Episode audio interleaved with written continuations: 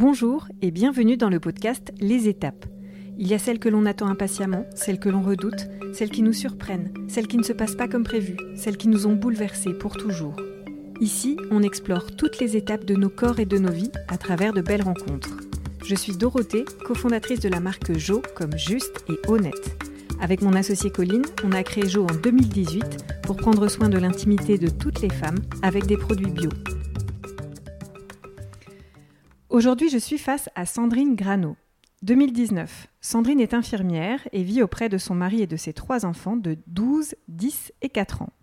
Et puis un jour, elle a très mal au ventre. Son état se dégrade et le diagnostic est assez vite posé. C'est un syndrome du choc toxique dû au port d'une coupe menstruelle.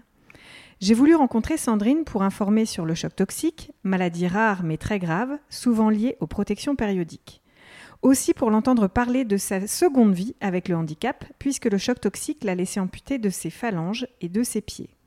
Pour tout vous dire, c'est la seconde fois que l'on se voit avec Sandrine, car un petit problème technique euh, a interrompu l'enregistrement la dernière fois.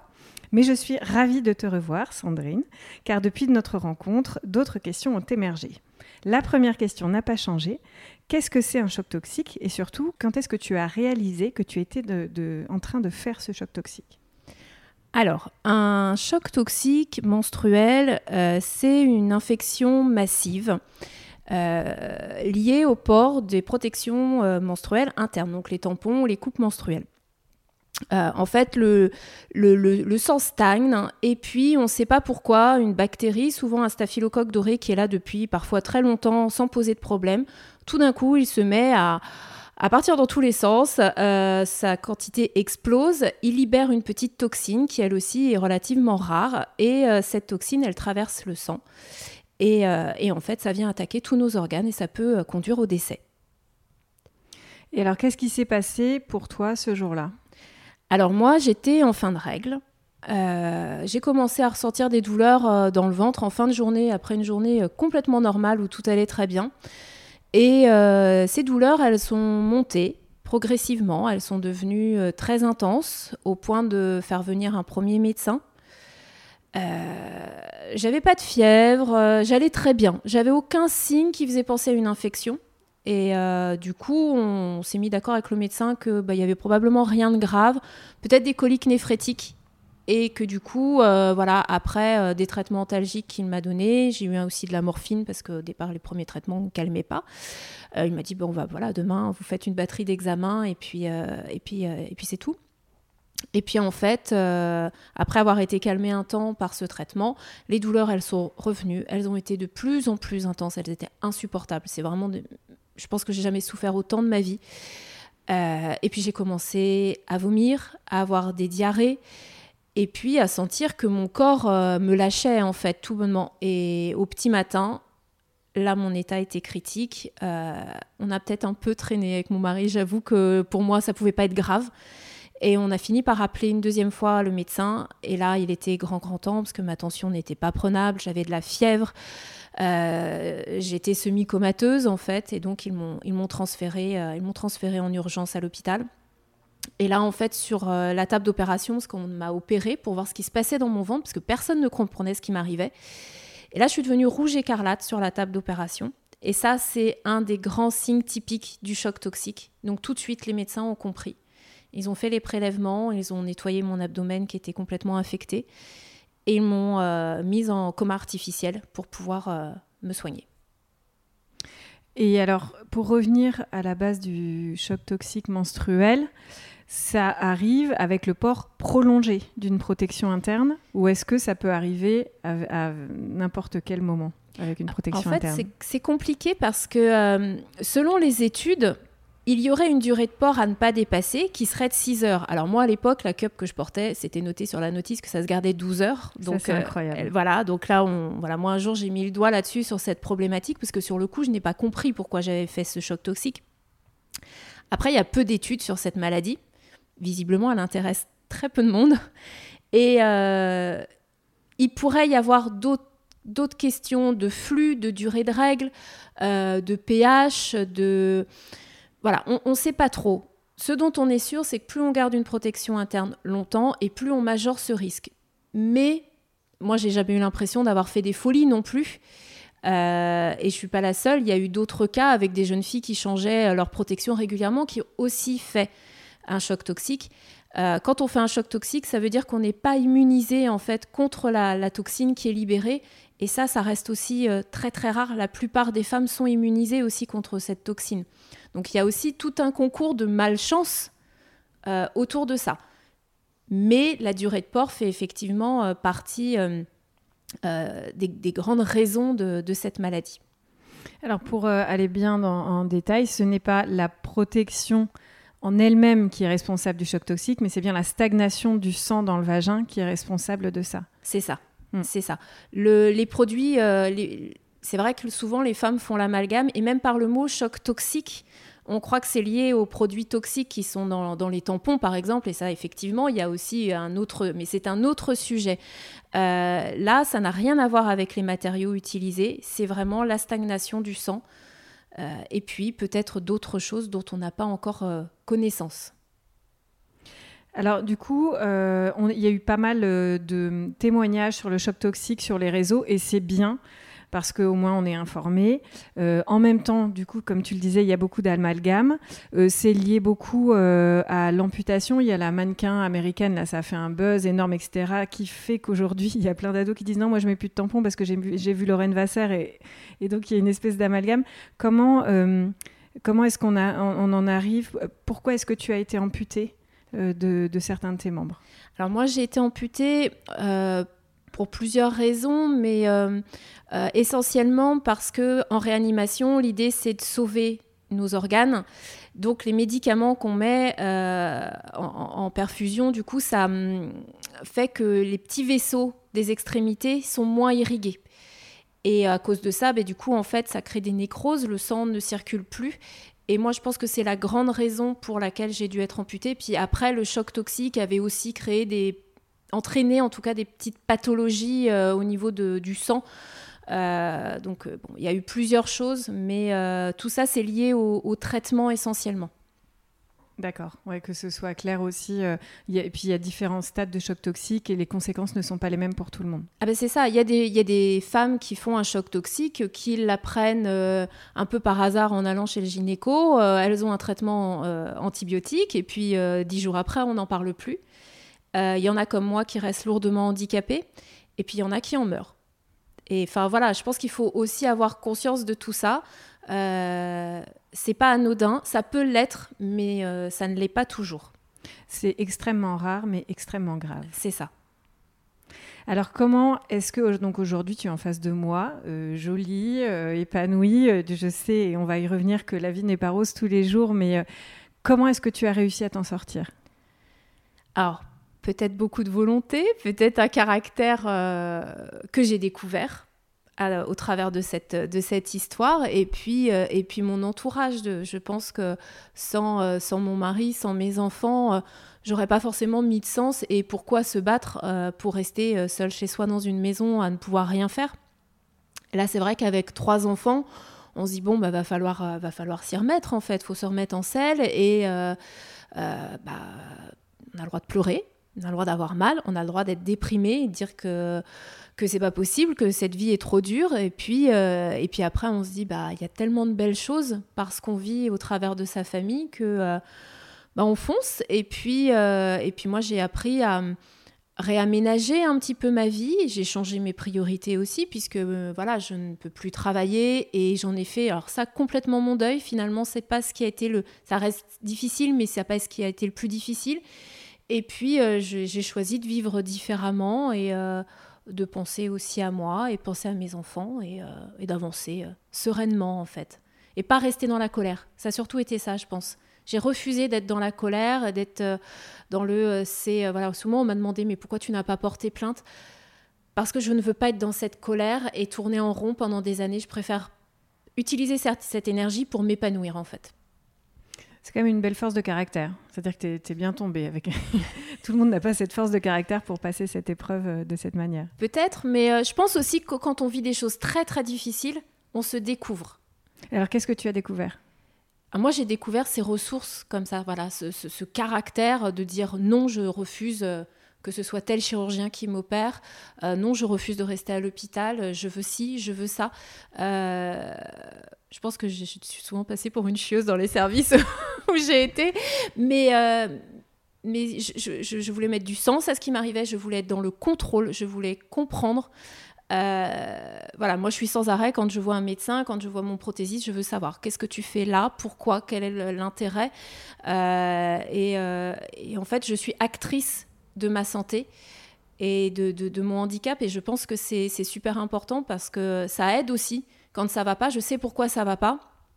Du coup, j'y mets du sens et du coup, je traverse aussi les choses plus facilement que souvent quand on est patient on ne sait pas trop ce qui nous arrive, on subit on est les un peu Ballotté. Hmm. C'est ça. Et, euh, et, du coup, euh, je ne sais pas pourquoi, moi qui étais d'un tempérament très, très, très timide et très introverti, quand je me suis retrouvée à l'hôpital, j'ai dit non, je ne veux pas ça. Donc euh, voilà, on va jouer aussi selon mes règles.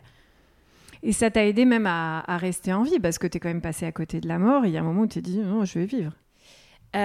oui, alors il y a quand même aussi un moment où je me suis dit ça y est, je vais mourir. Et ça y est, c'est le moment. Et euh, c'est un peu émouvant d'en reparler, mais où c'était trop dur. C'était trop, trop, trop dur. Euh, parce, que, parce que la réanimation, le problème, c'est que derrière, il y a tout un tas d'autres pathologies qui viennent se greffer, d'autres problématiques, parce que notre corps est trop fragile, en fait, il n'en peut plus. Et il y a eu un moment où je me suis dit, ça y est, je, ça y est, j'abandonne, j'en ai marre. Et puis tout d'un coup, je me suis dit, mais comment on fait pour mourir? Et je sais pas. Et là, tout d'un coup, euh, je me suis posé la question, mais comment je fais? En fait, je sais pas comment faire. Mais en fait, je suis pas en train de mourir. Et, euh, là, euh, je ne vois, à ce moment-là, je ne vois rien, je n'entends quasiment rien. Et j'entends la voix d'un médecin qui dit Madame Grano, c'est bon, vous êtes sauvée. Et le lendemain, je me suis réveillée comme une fleur et j'ai l'impression que tout était mais très loin derrière moi en fait. Il s'est passé un truc. C'est dingue de se poser cette question comment, je vais, comment on fait pour mourir? Ben oui, parce que je pense que c'était peut-être pas, le, pas mon moment en fait. Incroyable. Euh, tes enfants et ton mari, comment est-ce qu'ils ont fait pour traverser cette période? Comment ils l'ont traversée? Alors, pour les enfants, forcément, ça a été difficile mais ils ont été euh, soutenus et puis euh, euh, on a toujours tenu, mon mari et moi, à les informer, à pas leur mentir sur, sur mes séquelles, sur, voilà, sur effectivement la dureté aussi de la vie qui s'annonçait derrière, mais toujours en transparence. Et, et, puis mon mari, lui, il a une grande force de caractère, c'est qu'en fait, il est toujours positif. il est il est toujours dans un, dans un bel état d'esprit où euh, en fait il me tire vers le haut sans arrêt. Donc quand ça va pas, lui, euh, hop, et il arrive toujours à voir le truc positif de la situation qui peut être pourtant catastrophique. Et lui me l'a dit, moi on m'a jamais dit que là tu étais en train de mourir. Donc à partir du moment où on ne me l'a jamais dit, ça voulait dire que il y avait une issue favorable. Et en fait, il s'est accroché à ça et, et il m'a pas parlé aussi comme une mourante quand j'étais en réa il me parlait comme il me parlait tous les jours. Et je pense que ça m'a aidé aussi. Parce que c'est vrai que voilà, d'autres membres de la famille m'ont plus vu comme quelqu'un qui allait partir et presque m'aurait voilà me parlait comme une mourante et, ça en fait c'est faut jamais faire ça. C'est euh, parce qu'on entend, on perçoit des choses et, je pense que ça ça n'aide pas et, lui m'a toujours toujours comme ça tiré vers le haut, toujours sur des choses positives et même après après les hospitalisations, après les amputations et euh, bah, quand il y avait des moments où j'avais envie de tout, tout balancer, euh, mais bon, allez, vas-y, pleure un bon coup, énerve-toi, faut que ça sorte. Et puis, euh, et puis après, hop, il arrivait à me recalmer et à me dire, bon, allez, qu'est-ce qui te ferait plaisir, qu'est-ce qu'on peut faire Et, c'était reparti. Et ça, tout, ça, ça aide énormément. Juste pour revenir au, au, choc toxique, tu étais... je reviens un peu en arrière parce que j'ai oublié cette question. Tu étais infirmière à ce moment-là. Qu'est-ce que tu savais du choc toxique? Euh, parce que c'est mal connu du grand public, mais est-ce que toi, tu étais très informée dessus? Alors, pas plus que quelqu'un d'autre. Honnêtement, euh, mm. honnêtement, non. Je savais que ça existait. Euh, parce que, parce que j'ai lu les notices de tampons et, et, de cup, et, mais je connaissais pas spécialement les symptômes. Alors, moi, après, voilà, j'étais une infirmière libérale, j'étais pas en réa, donc j'ai pas côtoyé des gens qui avaient cette maladie. Et du coup, c'est vrai que je la connaissais pas plus et on discutait avec mes collègues, euh, bah, non plus en fait, elle connaissait pas. Et, euh, J'en ai quand même parlé aussi avec ma sage-femme après coup, quand je suis revenue pour mon suivi. Elle me dit Mais un choc toxique avec une coupe menstruelle, mais c'est pas possible. Et oui, il y a un manque d'information, que ce soit euh, que ce soit pour le grand public, mais aussi pour les professionnels de santé. Je pense qu'il y a aussi beaucoup de médecins euh, qui le disent hein, de façon très, très humble, que euh, non, ils ne pensent pas à ça, ou quand ils reçoivent une femme avec, avec des symptômes comme j'ai pu avoir, ne pensent pas à demander, mais est-ce que vous avez vos règles? Mmh. et, et, non, effectivement, il n'y a pas et les professionnels de santé, je pense, sont assez désœuvrés aussi et assez peu euh, formés par rapport à cette maladie. Et alors justement, c'est un de tes engagements aujourd'hui, c'est informer. Tu fais ça de quelle manière? Alors je fais ça sous euh, toutes les formes qui peuvent, euh, qui peuvent être utilisées. alors au début j'ai commencé par tenir voilà, une petite page Facebook, un petit blog pour parler de, de ce qui, de ce qui m'arrivait parce qu'il faut savoir qu'il y a eu un gros engouement local avec énormément de soutien. Et euh, voilà, on m'a offert une grande soirée caritative pour, euh, voilà, pour m'aider aussi à aménager ma maison, ma voiture, tout ça. Et donc, du coup, les gens se sont posés beaucoup de questions en, local sur ce qui m'était arrivé. Donc, j'ai commencé à communiquer via les réseaux sur, sur ce que c'était et puis essayer d'informer. Et puis après, j'ai eu euh, la très grande chance qu'on me propose d'écrire un livre avec une journaliste, donc Claudine Colosi, et pour vraiment faire de l'information, mais qu'à un moment, voilà, tout soit bien carré, bien expliqué. Euh, on, a, on, a, pris le temps de faire ça et je pense qu'on l'a qu'on l'a plutôt bien fait. Oui, très bien. Et on mettra le, lien vers le livre dans la description de l'épisode. Et, donc ça, moi, je suis aujourd'hui, euh, moi, je suis ravie que euh, voilà, ce livre, il est, il est au CDI du collège, voilà, de mes enfants, pour que, pour que voilà, tout le monde puisse avoir l'information. Et puis, quand on me le demande, euh, je peux voilà, me rendre euh, auprès de jeunes pour en parler directement ou euh, on a fait des, systèmes en visio aussi avec des universités pour pouvoir échanger sur, sur le sujet, parce que moi évidemment je ne peux pas me déplacer facilement, mais c'est pas grave en fait, on trouve toujours des systèmes pour, pour parler, et puis il y a beaucoup d'étudiants euh, étudiante. Euh, ça reste quand même très très féminin, qui régulièrement, pour euh, tout un tas d'études de, différentes en fait, ont envie de parler de cette maladie.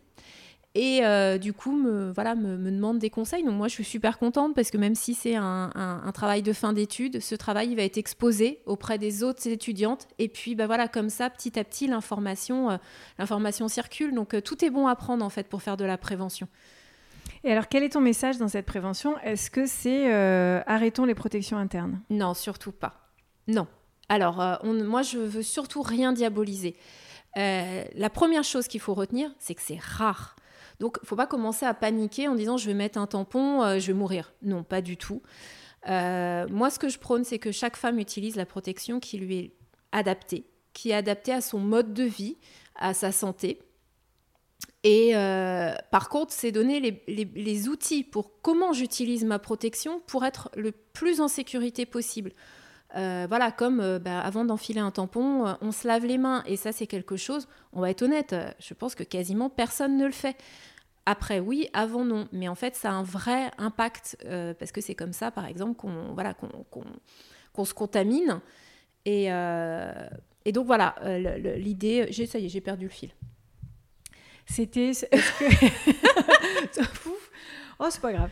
Euh, non, c'était. Euh, est-ce qu'il faut arrêter les protections internes? Voilà. Donc non, non. Euh, si on veut aller à la piscine, si on veut aller à la plage, si on veut vivre comme ça, on vit comme ça. Mais par contre, on fait super attention à la façon dont on utilise ces produits et on n'écoute pas, mais surtout pas. certains revendeurs pas très honnêtes qui seraient capables de vous dire tout et n'importe quoi pour que vous achetiez leurs produits.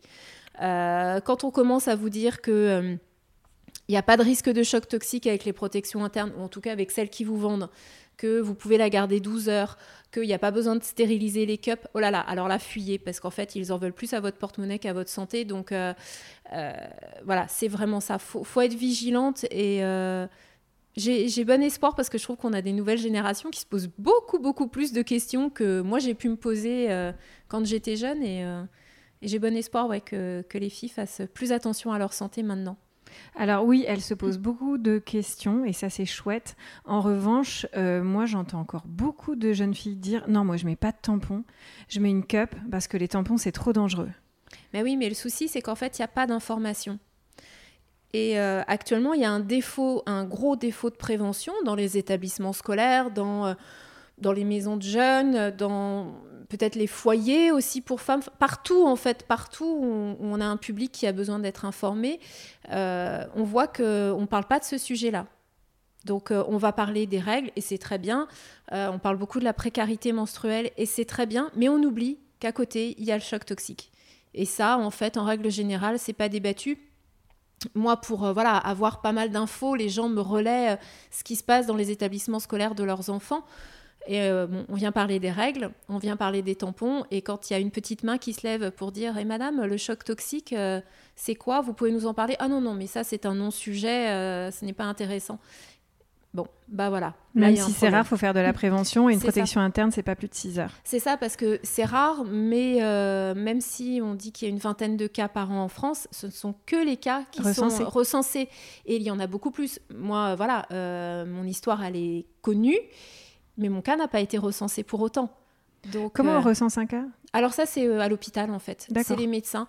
Comme il y a certaines maladies à déclaration obligatoire, alors je pourrais pas les citer de mémoire, mais voilà, pour, comme le Covid par exemple, qu'on déclare, euh, bah, le choc toxique, on c'est pas forcément, il euh, n'y a pas d'obligation de le recenser. Et du coup, euh, et puis il y a aussi plein de femmes qui sortent de l'hôpital et qui ne savent pas qu'elles ont fait un choc toxique tout bonnement en fait. Hein. Je pense que, voilà, des fois on passe un peu à côté, on met un traitement antibio et puis zou, voilà. donc, il paraît qu'il y aurait au moins une centaine de cas de cas par an en France. Moi, je trouve que bah, ça a beau être rare, euh, une centaine de cas, euh, ça commence à compter. Euh, et, et, surtout, ce qui est important de savoir, c'est dans tous les milieux sociaux. C'est pas pas une maladie de gens avec une soi-disant mauvaise hygiène ou ça touche toutes les couches sociales. voire ça toucherait peut-être beaucoup les, les, les, les, gens qui ont un niveau d'études assez élevé parce que en fait, euh, voilà, par exemple, un, professeur là me, racontait euh, euh, une étudiante, non, une chirurgienne qui a fait un choc toxique au bloc, mais parce que quand on travaille pendant des heures sans s'arrêter, bah, en fait, on change, change pas, sa protection et, et, voilà, et des militaires, des femmes militaires des choses voilà des, parce que parce que oui on peut pas toujours aller aux toilettes mm toutes les deux heures et euh, faire les choses dans les règles de l'art, c'est aussi. Euh, donc c'est pour ça que c'est important de réfléchir à, par rapport à mon métier ou par rapport à ma vie, qu'est-ce qui va être le plus adapté pour moi. Mm. Oui, mais euh, je suis assez d'accord sur le côté. ne faut pas arrêter les protections internes parce que c'est un outil de liberté pour nous les femmes qui est extraordinaire et bah, voilà pour pour le sport notamment les sports aquatiques la baignade l'été pour profiter de plein de moments mais c'est vrai que vraiment faire attention à, à changer la protection quoi. C'est ça. Et donc, tu as cet engagement pour euh, parler du choc toxique. Euh, est-ce que, voilà, de, quoi sont faites tes journées et tes engagements? Vers quoi tu as envie de te diriger aujourd'hui? Qu'est-ce que tu as envie de dire? Alors moi, je suis un peu un électron libre, j'ai envie d'aller dans tous les sens. Euh, enfin, j'avais puis voilà, j'étais un peu une hyperactive, donc là, ça, c'est compliqué de, reprendre un rythme euh, aussi soutenu que je pouvais avoir. Mais voilà, dès que j'en ai l'occasion, je parle de cette maladie. Ça, c'est évident, c'est ma top priorité en fait dans ma vie, c'est de pouvoir en parler euh, aussi souvent que les gens en, ont besoin ou envie. m'engager aussi, j'aimerais m'engager davantage sur le handicap parce que le choc toxique, ça a été euh, quelques semaines de ma vie, c'est un mois d'hospitalisation. Mais derrière, le restant de ma vie, euh, c'est mon handicap qui est quand même très très très lourd. Donc euh, voilà, j'ai envie de m'engager. Là, j'ai des engagements avec la commune pour travailler avec eux, pour réfléchir à comment, comment sont faits nos trottoirs. Est-ce qu'on a des bancs dans les rues? Comment on fait quand on est handicapé pour pouvoir vivre, pour pouvoir sortir de chez soi sans se poser trop de questions? Donc, euh, donc j'ai envie de ça aussi. Après, voilà, j'ai des, engagements bénévoles en tant que maman euh, dans les écoles et puis peut-être après ailleurs. Enfin, je m'interdis rien. Euh, j'ai envie d'aider. J'étais infirmière. Je le suis toujours, ça reste mon métier, mais même si je ne peux plus l'exercer, mais voilà, j'ai besoin, j'ai besoin d'aider les autres, et puis peut-être encore plus maintenant où j'ai beaucoup d'aide, euh, voilà, j'ai envie aussi de, de, donner en retour parce que, parce que quand on passe dans des services, quand on s'est occupé, euh, voilà, voilà, on s'est occupé de moi de façon remarquable. Euh, j'ai aussi envie de, dire, voilà, vous n'avez pas fait tout ça pour rien. vous avez, oui, ma vie a été bouleversée, mais, pas que dans le mauvais sens du terme non plus. Donc, donc voilà, à moi, de, à moi de transformer ça et à moi d'utiliser à bon escient cette chance que j'ai eue de, de, pouvoir renaître. Et justement, cette renaissance, du coup, c'est une seconde vie avec le handicap. comment tu as réussi à, à, adapter. Il faut quand même un état d'esprit particulier pour dire ok, ma vie est ralentie. Euh, cette nouvelle vie avec le handicap, comment tu as réussi à te l'approprier? Je ne sais pas si je me la suis encore bien appropriée. Je suis énormément dans la frustration, mais euh, pleinement assumée. Euh, tout m'agace parce que, parce que je suis lente, parce que je peux pas me mettre à genoux, parce que je peux pas euh, bricoler. Voilà, moi j'ai envie de jardiner, j'ai envie de casser des trucs, j'ai envie de prendre ma pelle et ma pioche et d'y aller. Bon, bah je peux pas. Donc voilà, c'est une vie de frustration. Donc je le verbalise beaucoup. Je crois que ça m'aide. je pousse des grands cris aussi des fois. mais petit à petit, c'est beaucoup de réflexion. Je crois que je passe des heures à réfléchir. Toutes ces heures où en fait je ne peux pas marcher, où je peux pas être active, je réfléchis. Comment je pourrais faire pour améliorer ça? Euh, pour sortir dans mon jardin, pour euh, utiliser ma voiture, pour tout en fait, parce que tout doit être repensé. Quand on vit euh, avec deux prothèses de jambes et une phalange à chaque doigt, bah, c'est compliqué en fait. Le, moindre geste est beaucoup plus compliqué et donc tout le temps, faut tout le temps réfléchir. Et si je mettais un petit tabouret, puis après un petit tabouret plus haut, peut-être que je pourrais me mettre au sol. Donc voilà, ça c'est la trouvaille du week-end par exemple. J'ai réussi à me mettre par terre dans mon jardin toute seule. Ça demandait beaucoup de matériel de logistique, mais voilà, j'y suis arrivée. Et puis réfléchir à tout. Comment faire pour, euh, pour repasser mon linge? Comment faire pour faire à manger? Comment... Beaucoup de questionnements. De... Alors après, il y a le soutien aussi euh, des équipes, hein, des ergothérapeutes de rééducation, mais, euh, ils sont pas là dans notre quotidien tous les jours. Donc beaucoup se creuser la tête, faire preuve d'ingéniosité. Et euh, je pense que là, j'ai développé un nouveau sens là-dessus et c'est rigolo parce que maintenant, voilà, on dit Ah, euh, j'ai une copine qui s'est cassée la jambe, j'ai été la grande référente euh, ergonomie, comment aménager sa maison pour qu'elle puisse se laver, pour qu'elle puisse bouger, pour qu'elle puisse. Enfin, je trouve ça super intéressant. Et, et puis voilà, voilà j'ai pris des réflexes. Donc au fur et à mesure, la vie, mais ça fait trois ans, hein, mm.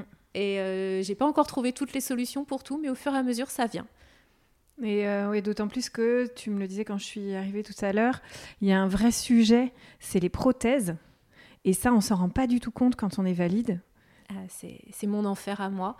Euh, c'est mon outil de liberté, euh, tout comme euh, ça m'enferme dans des douleurs et, des difficultés en fait, parce que voilà, parce que faire une paire de prothèses, ben, en fait, c'est compliqué. Donc c'est des heures et, des heures et des heures. Et là voilà, là on est, on, est en ce moment en train de travailler, mais on est en ce moment, on est depuis janvier, on est en train de travailler sur mes prothèses. Donc c'est des je ne sais combien d'heures d'atelier pour les orthoprothésistes de travail, de, conception. Et euh, voilà, moi j'en suis à une trentaine d'heures d'essayage et ça ne va pas. Parce que le corps que tu avais il y a deux ans n'est pas le même que celui d'aujourd'hui. Voilà, en fait, ça évolue. Le, corps évolue, les, les, moignons, euh, même ce mot est très très moche, mais les moignons évoluent, changent de forme avec le temps, avec euh, les prises de poids, les pertes de poids, avec voilà la vie, hein, tout bonnement. Et, et du coup, il bah, faut changer. Il faut changer souvent. Et euh, alors au début, on les changeait tous les 15 jours. Hein. Euh, là, voilà, on, en est à tous les 6 mois, ce qui est plutôt cool. Mais, euh, mais c'est compliqué, c'est fatigant. c'est beaucoup, beaucoup, beaucoup d'énergie, beaucoup de douleur. et ouais, c'est... Et puis c'est la clé de ta qualité de vie. C'est ça. C'est que sans les prothèses, bah, sans les prothèses... Bah, je serai en fauteuil roulant en fait. Hein, mais voilà, il y a plein de gens qui vivent en fauteuil roulant et, qui ont bien adapté leur vie. Mais pour le coup, moi, on m'a pas rééduqué euh, pour vivre en fauteuil roulant. Donc, euh, je, ne sais quasiment pas m'en servir. Euh, je suis très très gauche avec ça. Je peux pas le soulever, je peux pas le transporter, je peux pas, j'y arrive pas quoi, parce qu'on mm. m'a pas appris, parce que je suis censée vivre debout. Et, et du coup, bah là en ce moment, je vis pas très bien debout, donc c'est compliqué. Et euh, j'en reviens au, handicap et à l'acceptation. Enfin, déjà, euh, euh, est-ce que, est que tu as l'impression d'avoir accepté ton handicap aujourd'hui? Non. Non, je crois pas. Je j'aime pas ce corps que ça m'a laissé, enfin voilà qu'on m'a laissé. j'ai en plus c'est compliqué parce qu'avec tous les traitements que j'ai eus, j'ai pris énormément de poids, mais vraiment j'ai pris plus de 20 kilos, je pense, en quelques mois. qu'il a fallu reperdre derrière. Donc, bah, c'est plus long à perdre qu'à prendre. Hein. donc, ça fait trop de bouleversements dans, dans, ce corps déjà que je n'aime pas, que j'aimais déjà pas tellement avant, mais là que je, déteste. Hein. je ne suis pas gênée pour le dire, je déteste mon corps. j'ai du mal à accepter ce handicap, à accepter cette lenteur, à, je ne suis plus moi et j'ai du mal, oui, à me retrouver. Alors après, on en fait fi au quotidien, mais, euh, mais bon, euh, voilà, pour la petite anecdote, tous les jours, quand je me prépare, je regarde mon mari, je dis ça va, j'ai pas l'air d'une dinde tous les matins. Ah ouais, c'est dur. et j'ai un discours, euh, ouais, très très dur sur, sur moi, mais parce que parce que j'apprécie pas ce que je vois dans le miroir, j'apprécie mm. pas cette démarche raide, mm. j'apprécie pas tout ça. Donc, ce qui ne me choque pas chez les autres, hein, parce que moi, je, quand je vois des gens amputés euh, comme moi, euh, quand je suis chez mon prothésiste, enfin, j'en côtoie quand même tout le temps. Je les trouve toujours super classe. J'adore leurs prothèses. Euh, alors que toi, c'est pareil. Hein, tu es une très belle femme. tu nous accueilles nickel, super maquillée, enfin voilà, bien habillée. D'extérieur, c'est la même chose. C'est ben, c'est ça. Mais ouais, moi, j'ai un problème avec tout ça. Bon, je travaille dessus, je travaille dessus. Mais bon, c'est compliqué. Accepter le handicap, je pense que c'est compliqué. Est-ce que tu as l'impression que ça va mieux depuis le début ou que ça, ça, tu y arrives un petit peu à... Euh, ça va mieux parce qu'au fur et à mesure aussi les gens me connaissent et me reconnaissent. Donc euh, du coup, c'est sur certains points, c'est plus facile. Mais au bout de trois ans, je ne réclame toujours pas pour passer en priorité aux caisses, par exemple. D'accord. Euh, j'assume pas ça du tout. Et puis en plus, je, je, je passe gentiment dans le handicap invisible, c'est-à-dire que mm. avec euh, voilà, moi j'ai choisi d'avoir des prothèses esthétiques donc qui ressemblent à des jambes parce que je n'ai pas envie d'avoir des tubes, je ne supporte pas ça. Euh, donc du coup, les gens qui ne me connaissent pas ne savent pas que je marche euh, sur pilotis comme ça, donc ils peuvent pas comprendre que j'ai un handicap aussi lourd. Et, donc ouais, c'est le handicap invisible, c'est compliqué aussi. Et euh, quand je suis en fauteuil roulant, il n'y a pas de souci, tout le monde me laisse passer, c'est rigolo. Mais euh, euh, ouais, donc voilà, ça montre bien que j'assume pas tout ça parce que j'ose pas dire, hé, moi, je suis en situation de handicap, donc non, je serre les dents et j'attends. et puis après, je râle parce que j'ai attendu longtemps, mais en même temps, c'est de ma faute, quoi. Donc non, non, c'est compliqué. C'est mieux sur certains points parce que je sais pas comment dire, je pense que j'arrive peut-être à en parler un peu plus facilement ou, à l'expliquer, mais voilà, quand, euh, quand on me regarde ou quand on... Les gens sont toujours bienveillants, j'ai jamais eu de paroles désagréables, mais moi je me sens gênée. Voilà, quelqu'un qui va bloquer sur mes mains tout d'un coup en réalisant que mes doigts sont amputés, euh, ça me met dans un état, je me sens super mal en fait, je me sens un peu monstrueuse. le regard est attiré par. Euh, Et c'est normal, hein, mais c'est logique d'être attiré par quelque chose comme ça de différent, puis surtout que moi, souvent les gens ne le voient pas au premier abord. Mm. Donc évidemment, quand tout d'un coup ils, bloquent dessus, euh, je leur en veux pas. Mais moi, je me sens, euh, je me sens très mal en fait. Je, me dis ah c'est, moche, enfin voilà, je ressemble à rien et mon Dieu quoi, comment je suis, comment je Et ça, ça fait partie des choses sur lesquelles tu communiques dans ton dans ton engagement euh, pour pour l'inclusivité des handicapés? Bah L'inclusion. C'est mieux, hein, inclusion que inclusivité. c'est vrai, je sais même pas. Inclusion. je suis contente de ne pas avoir eu à dire ce mot. Mais euh, je suis pas encore là-dedans, ça s'est pas trop présenté. Là, euh, là, on a plus travaillé sur le côté euh, l'accessibilité, voilà, pratique en tant que telle. Voilà, je veux sortir de chez moi, comment je fais hmm. J'ai envie de faire des choses. Il faut, faudrait, au fur et à mesure, je pense, voilà, pouvoir. J'aimerais rentrer dans des assauts ou dans des, dans, dans, dans, des choses différentes pour aborder plein de sujets et ça se fera petit à petit. Je pense que la, vie est, déjà dense, mais mes semaines sont chargées. Donc euh, voilà, petit à petit, euh, je, vais, euh, je vais me diriger vers d'autres choses pour pouvoir parler de tout ça. Mais c'est vrai que l'image qu'on a de soi quand on est en situation de handicap est, compliquée. Hein. On n'a pas besoin du regard des autres en fait. Enfin, souvent on dit ah les gens ont un, regard. Moi j'ai pas besoin de ce regard-là. En fait, le regard des autres est pas est pas si choquant que ça. Mais le regard que je porte sur moi-même est beaucoup plus dur. Hmm. Merci Sandrine. Est-ce qu'il y a quelque chose que tu voudrais ajouter? Ben, Je crois qu'on a fait le tour. On a bien fait le tour. Et eh ben, merci beaucoup pour cette deuxième rencontre. à bientôt. À bientôt.